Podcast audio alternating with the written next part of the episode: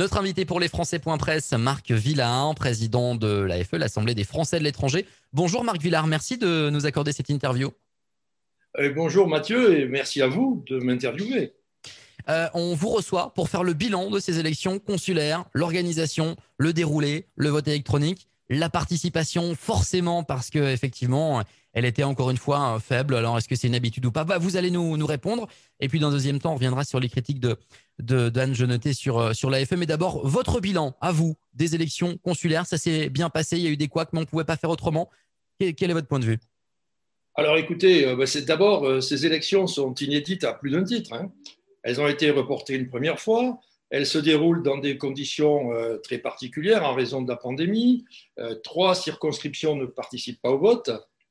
C'est aussi euh, la, première fois que l'on sort de la bipolarisation historique entre l'UFE et Français du Monde ADFE, avec en plus maintenant l'AREM, ASFE, Europe Écologie Les Verts. Du coup, on assiste à une multiplication jamais vue du nombre de listes avec plus de 600 listes en présence, je crois qu'il y en avait 614. Ce qui a aussi été inédit, c'est une campagne en ligne d'une très grande intensité, orchestrée, et je crois que ça aussi c'est une première, pour l'AREM et ASFE par les états-majors parisiens. Nouveauté également, et ça c'est le développement des, des, médias en ligne, le soutien quasi systématique de notre secrétaire d'État et de certains députés de la majorité à toutes les listes l'AREM par euh, visioconférence, euh, vidéo. Mais surtout, ce que je retiendrai finalement, c'est euh, la place prépondérante du vote Internet dans cette élection. Il représente à lui tout seul à peu près le nombre de votants qu'en 2014, ça a, été, ça a été souligné partout, mais surtout, les conditions sanitaires font qu'il éclipse totalement le vote à l'urne. Alors, si effectivement on, peut se féliciter euh, que ce vote Internet ait permis de tenir cette élection, on peut aussi s'interroger sur l'impact réel ou supposé que ce, disons, ce déséquilibre entre les deux modes de scrutin a pu avoir sur les résultats. Voilà en gros euh, ce que je retiens de ces élections sans rentrer dans, le, dans les résultats. Vous faites allusion à ceux qui n'auraient pas pu voter électroniquement? Ouais, écoutez, euh, il y a eu quand même la fermeture de pas mal de bureaux de vote et dans beaucoup d'endroits, euh, les personnes euh, qui n'avaient pas accès au vote Internet ont hésité à aller voter dans les, dans les postes consulaires parce qu'ils avaient, à tort ou à raison, peur des conditions, des conditions sanitaires je le vois ici, la participation à l'urne a été très très faible. Euh, je vous interrogeais sur ceux qui n'auraient pas pu voter sur Internet suite à un problème technique. Ah, pardon. Euh, oui, écoutez, il y en a bien évidemment qui n'ont pas pu voter sur Internet, par Internet suite au problème technique. le nombre, je ne, je ne, sais pas combien il y en a au final. et contrairement à ce qui s'était passé les autres années, ils ont certainement dû hésiter à aller voter à l'urne. Donc c'est à améliorer pour la prochaine fois, puisque on peut quand même imaginer que de par la ventilation des Français de l'étranger partout sur la planète, un vote, euh, un vote euh, électronique peut être bien pratique pour ceux qui sont euh, éloignés du consulat, de l'ambassade ou, du bureau le plus proche. Oui, bien sûr, il faut, il faut faire progresser le système, il faut améliorer les couacs qu'il y a eu, mais la plupart des couacs, en fait, venaient non pas du système, mais des opérateurs locaux qui, n'ayant pas distribué les SMS avec les mots de passe, ont mis les électeurs dans une situation compliquée. Ces élections, elles ont été critiquées par Anne Genetet, députée des Français de l'étranger, euh, membre de la majorité, hein, La République en marche. Alors, vous avez dit tout à l'heure, euh, c'est l'état-major parisien qui a piloté la campagne. Visiblement, ça n'a pas bien réussi, en tout cas hors de l'Union européenne, pour les candidats l'AREM, Marc Villard. Anne Genetet a critiqué euh, ce scrutin, considérant que l'AFE bossait deux fois cinq minutes par an. La pique est quand même pointue et sévère. Qu'est-ce que vous avez à répondre à ça sur le fond et sur la forme? Alors, je pense qu'elle n'a pas dit deux fois cinq minutes, mais deux fois cinq jours. Mais bon, euh, ces propos ont choqué beaucoup de membres de l'AFE. Et pour eux, euh, ça, c'est la preuve d'une parfaite méconnaissance de la part de la députée de la 11e circonscription du travail de l'AFE et de l'AFE en elle-même. Alors, elle aurait dit Assemblée qui ne travaille que deux fois cinq jours par an et qui a attendu la pandémie pour découvrir la visioconférence. Alors, il est dommage justement que Mme Jeuneté ne soit pas une habituée de votre média, parce qu'elle aurait pu prendre connaissance d'un article paru en février de cette année où votre journaliste écrivait, et là je le cite, Si les élus de l'Assemblée des Français de l'étranger ne se réunissent que deux fois par an hors période de pandémie, ils travaillent toute l'année. Pas moins de six commissions permanentes fonctionnent à l'année. Le télétravail, ça fait longtemps que leurs membres connaissent. Voilà. Donc, euh, ensuite, euh, j'ajouterai qu'il ne faut pas perdre de vue que les élus à l'AFE sont des bénévoles et qu'ils travaillent avec les moyens que leur octroie le gouvernement que soutient Mme Jeuneté.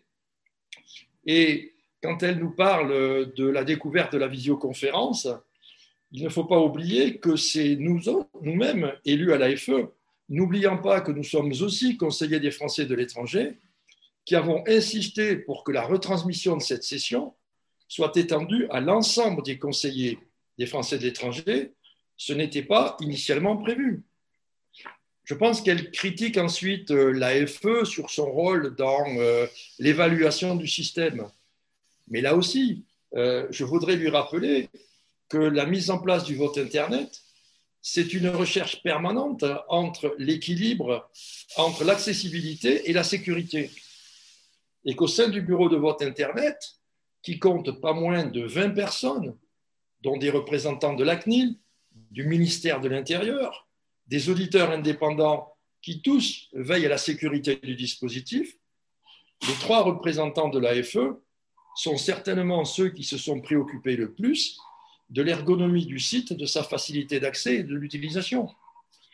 Alors certes, on peut critiquer, le système n'est pas parfait, il y a eu des couacs. Mais entre le verre à moitié vide et le verre à moitié plein, je préfère regarder le verre à moitié plein et retenir l'essor extraordinaire euh, du vote Internet pour cette élection. Et bon, puisqu'il faudra quand même bien finir par remplir le verre, se consacrer par la suite à euh, apporter des remèdes aux problèmes que nous avons rencontrés. Très bien. Merci Marc Villard pour cette réponse. C'était effectivement deux fois cinq jours. Je l'ai traduit en deux fois cinq minutes. Bon, derrière, il y avait la même idée. Pardon, excusez-moi. Euh, quel bilan pour votre présidence, puisque là, on est à un tournant. Euh, ces élections consulaires sont passées, les sénatoriales arrivent à l'automne. Vous serez candidat. Quel bilan de votre présidence? Quelle expérience allez-vous en retenir pour pour aller plus loin, c'est-à-dire au scrutin des, sénatoriales devant les, grands électeurs Alors, euh, d'abord, plutôt que, mon bilan, c'est surtout celui de cette assemblée euh, qu'il faudrait faire, car c'était quand même une première. C'était la première fois que cette assemblée allait être présidée par un élu, et c'était surtout la mise en place d'une nouvelle représentation avec 442 conseillers auprès des différents postes consulaires. Alors, nous avons d'abord démontré aux sceptiques que nous étions capables de nous prendre en main. Nous avons été capables de maintenir et de renforcer les relations de confiance avec l'administration, avec l'administration consulaire, avec les administrations qui concernent les Français de l'étranger. Et nous avons su aussi, il ne faut pas l'oublier, travailler avec deux majorités politiques différentes. Euh, nous avons eu, grâce à la création par euh, le secrétaire d'État Jean-Baptiste Lemoine de la commission permanente des Français de l'étranger, un renforcement des liens avec les parlementaires représentant les Français de l'étranger, ce qui est important puisque euh, nous avons, n'étant une assemblée que consultative, il faut que nous travaillions étroitement avec les parlementaires et ça a été fait. Et de même, en tant que président de l'Assemblée des Français de l'étranger, j'ai été associé à des réunions de crise avec le ministre Jean-Luc Le Drian ou le secrétaire d'État Jean-Baptiste Lemoyne. Et ça, pour nous, c'est important parce que ça crédibilise et, renforce notre Assemblée. Alors, côté travail, côté bilan, je pense que mon témoignage en tant que président de l'Assemblée pourrait être, disons, sujet à caution si je nous attribuais un satisfait. Je préfère citer, vous citer les propos de la directrice de la direction des Français de l'étranger, puis ceux de notre secrétaire d'État. Lors d'une session, Mme Hagenauer nous a déclaré L'Assemblée des Français de l'étranger est une extraordinaire boîte à idées pour nourrir la réflexion sur l'action consulaire. Quant au secrétaire d'État, lors de son intervention au mois de mars, il déclarait Pour vous avoir rejoint à mi-mandat en 2017, je tiens à vous dire que j'ai eu grand plaisir à travailler avec toutes et tous, et je peux témoigner justement du travail en copie. J'ai en tête un certain nombre de sujets concrets que vos commissions ont traités, sur les permis de conduire, les créances alimentaires, les déplacements illicites d'enfants, bref, la gestion de, la Covid naturellement. Ce travail est très précieux.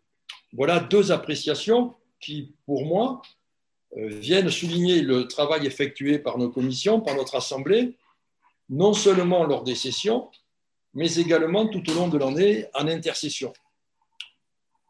Alors, comme je vous le disais euh, tout au début, euh, il, y a non seulement la présidence par un élu, mais il y a également la, la création des 442 conseillers consulaires. Et tout au long de mon mandat, un de mes objectifs a été d'associer ces conseillers consulaires le plus possible aux travaux de l'Assemblée, car, euh, comme je l'avais exprimé lors du 70e anniversaire de la représentation euh, non parlementaire des Français de l'étranger, cette réforme a à mes yeux une grande faiblesse qui n'a pas été corrigée jusqu'à maintenant, c'est l'absence de lien organique entre les conseillers consulaires et les conseillers AFE. L'ensemble des conseillers consulaires, aujourd'hui conseillers des Français de l'étranger, n'a pas, contrairement à l'AFE, d'appui administratif ni d'organisation propre. Il est donc laissé à lui-même, ce qui peut faire naître et ce qui fait naître un sentiment d'abandon et de frustration. Je pense qu'un maillage institutionnel organisé entre les conseillers consulaires et les conseillers AFE donnerait plus de, de cohésion, pardon, d'efficacité à cette représentation. Alors, j'ai fait de mon mieux pour combler cette lacune, mais dans ce domaine, je suis conscient que beaucoup reste à faire. Voilà pour euh, le bilan de notre Assemblée. Marc Villard, vous nous disiez euh, tout à l'heure que vous avez beaucoup travaillé avec euh, le cabinet ministériel, les ministres et les secrétaires d'État que les conseillers consulaires avaient beaucoup échangé avec les parlementaires. Vous vous préparez, en tout cas, vous souhaitez devenir parlementaire puisque vous êtes candidat comme sénateur des Français de, l'étranger. Euh, est-ce que déjà ces relations passées, cette expérience qui vient de, l'AFE, de travailler, avec euh, le, les cabinets et le ministère, mais également avec les parlementaires, est-ce que c'est un, argument, c'est un plus pour cette candidature? Et puis, pour aller plus loin, quel est votre programme, quelles sont les valeurs que vous voulez porter en tant que sénateur des, Français de, l'étranger? Alors, pour, pour, revenir à ma candidature au sénatorial, j'étais déjà candidat avant même de l'avoir décidé. Beaucoup ont, anticipé euh, ma décision, euh, pensant que, euh, effectivement, mon expérience à, à, la présidence de l'AFE était pour moi un atout, voire une légitimité, si on peut parler de légitimité, pour une candidature au sénatorial. Ça reste quand même un choix qui, qui, vous revient. C'est un choix personnel. Vous auriez pu dire non, j'y vais pas, je reste à la FE. Non, non, mais certes, certes. Mais ce que je veux dire, c'est que on, me prête cette candidature, cette, cette, envie de candidature depuis longtemps. Bon, il se trouve que aujourd'hui, j'ai décidé d'y aller et je, ne le, et je ne le dément pas. Le son de ces sirènes-là vous a finalement convaincu, c'est ça que vous nous dites, Marc Villard Non, non, non, non, non, non, j'ai pas eu besoin. Non, non, non, non, j'ai pas eu besoin des sirènes. Ce que je veux dire, c'est que, alors que moi j'étais encore en train de m'interroger, beaucoup, de toute façon, euh, pensaient et avaient la certitude que je le ferais, et euh, les uns les autres euh, se disaient, oui, de toute façon, Marc, il est candidat. Bon, voilà, c'était, c'était comme ça. Mais pour revenir, pour revenir plus à, à votre question, effectivement, l'expérience l'expérience de président de l'AFE, euh, l'expérience des relations avec les parlementaires, avec euh, les cabinets ministériels, euh, c'est certainement un plus pour, pour cette candidature. Mais plus que ça, je pense que ce qui est, ce qui est important, c'est l'expérience du relationnel avec nos compatriotes, avec les Français de l'étranger. Donc, l'exercice du mandat, c'est aussi l'expérience des échanges du travail en commun avec les conseillers des Français de l'étranger. Ça me paraît, euh, ça, me paraît plus important euh,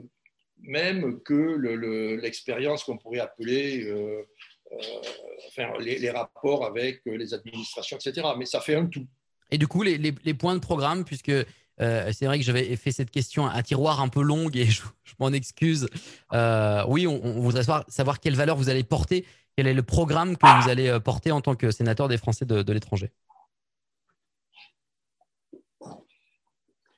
Alors, ben, les, valeurs, ce sont les valeurs que je porte, je crois, depuis toujours. C'est enfin depuis toujours, en tout cas, depuis que je suis euh, représentants des Français de l'étranger. Ce sont encore les valeurs que j'ai défendues euh, et avancées lors de ces dernières élections. Pour moi, c'est humanisme, solidarité, fraternité, laïcité. Voilà, surtout euh, ouverture non partisane, non sectaire.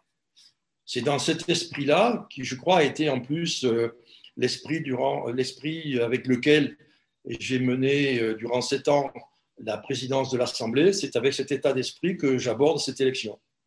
Cet état d'esprit et ses valeurs.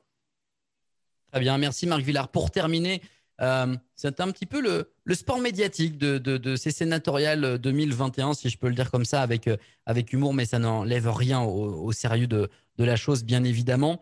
On a cette fois une ancienne candidate à la présidence de, la République qui est candidate euh, pour ces sénatoriales, c'est Ségolène royal. Et quand je dis c'est un petit peu le jeu de ces sénatoriales, c'est tout le monde y va son petit commentaire ou de euh, son petit jugement parce qu'effectivement c'est inédit, donc c'est intéressant et tout le monde a un petit avis. Quel est le vôtre sur cette candidature de Ségolène Royal, Marc Villard Alors, puisque vous avez parlé de jeu, d'un petit jeu et d'un peu d'humour, je n'hésiterai pas. Euh, je pense que Ségolène Royal est dans l'air du temps avec euh, la montée de l'écologie. Elle est dans le recyclage. D'accord, on a bien compris la réponse. Merci Marc Villard pour cette interview et à très bientôt. Merci beaucoup, merci à vous et à très bientôt.